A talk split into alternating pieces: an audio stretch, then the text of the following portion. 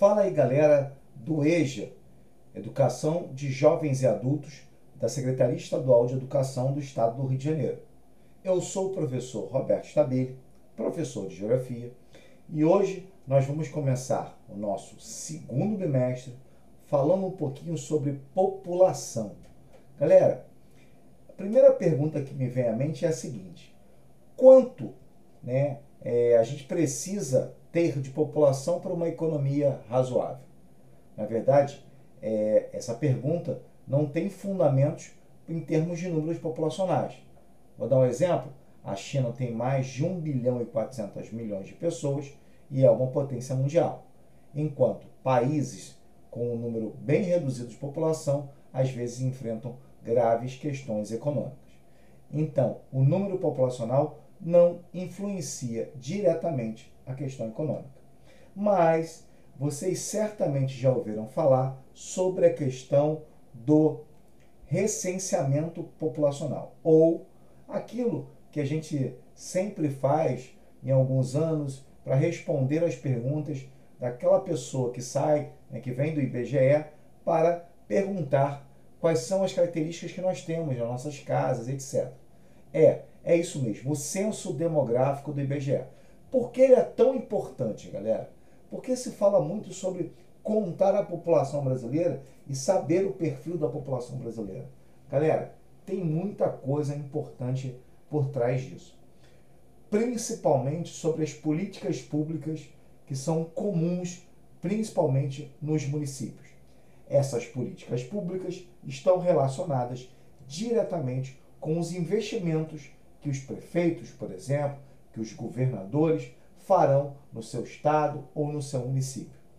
Por que isso tudo, Roberto? Bom, porque a gente tem que trazer essas políticas econômicas ou os serviços oferecidos por esses estados e municípios para que a população viva melhor. Vou dar um exemplo para você. Se no, na sua cidade, né, que tem lá 10 mil habitantes, a grande maioria dos habitantes são idosos, certamente você vai precisar ter um investimento maior em saúde para idosos, um programa de incentivo à, à, à longevidade de vida e vários outros aspectos relacionados principalmente a casas que cuidam de idosos, etc. Bom, e se a minha cidade, a maioria da população é população jovem, ou seja, é, muitas taxas de nascimento, muita população ainda em idade abaixo dos 15 anos, dos 16 anos. Bom, certamente o seu prefeito deve fazer políticas educacionais, ter mais escolas, creches, etc. Entenderam por que o recenseamento, por que o censo demográfico do IBGE? O objetivo fundamental para você programar suas políticas públicas. Infelizmente, é claro, nem todo mundo pensa com isso, né? Muitos, na verdade, são poucos aqueles prefeitos, governadores que veem todo o relatório do IBGE e falam assim: tá vendo? Olha só a importância disso para a gente é, continuar fazendo com que a nossa cidade fique melhor. Por que isso?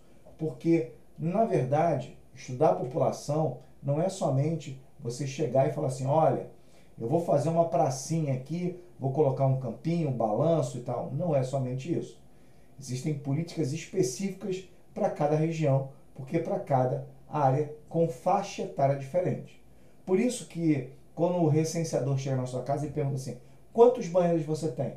Você tem água encanada? Você tem água potável? Você tem saneamento básico? Pronto. Só para dar um exemplo, metade da população brasileira não tem saneamento básico. Então, olha só a importância disso. Eu tenho que saber tudo o que eu preciso fazer para que a minha população viva melhor. Esse é o objetivo maior de estudar a população. E se essa população envelhece, o que, que eu tenho que fazer? Bom, pensar na previdência social. Se, a, se essa população é muito jovem, está nascendo muitas crianças, certamente eu tenho que pensar em creches em outros aspectos relacionados à escola e à educação. Bom, galera, estudar a população, para mim, é fundamental, super importante para a gente definir quais são os nossos rumos, os rumos do futuro do Brasil, é claro. Porque sem esse estudo, a gente fica sem dados específicos do povo, que é o elemento fundamental do meu país. Galera, esperem, daqui a pouco estamos colocando mais um podcast, mais um bate-papo com vocês. Um abraço a todos, até a próxima.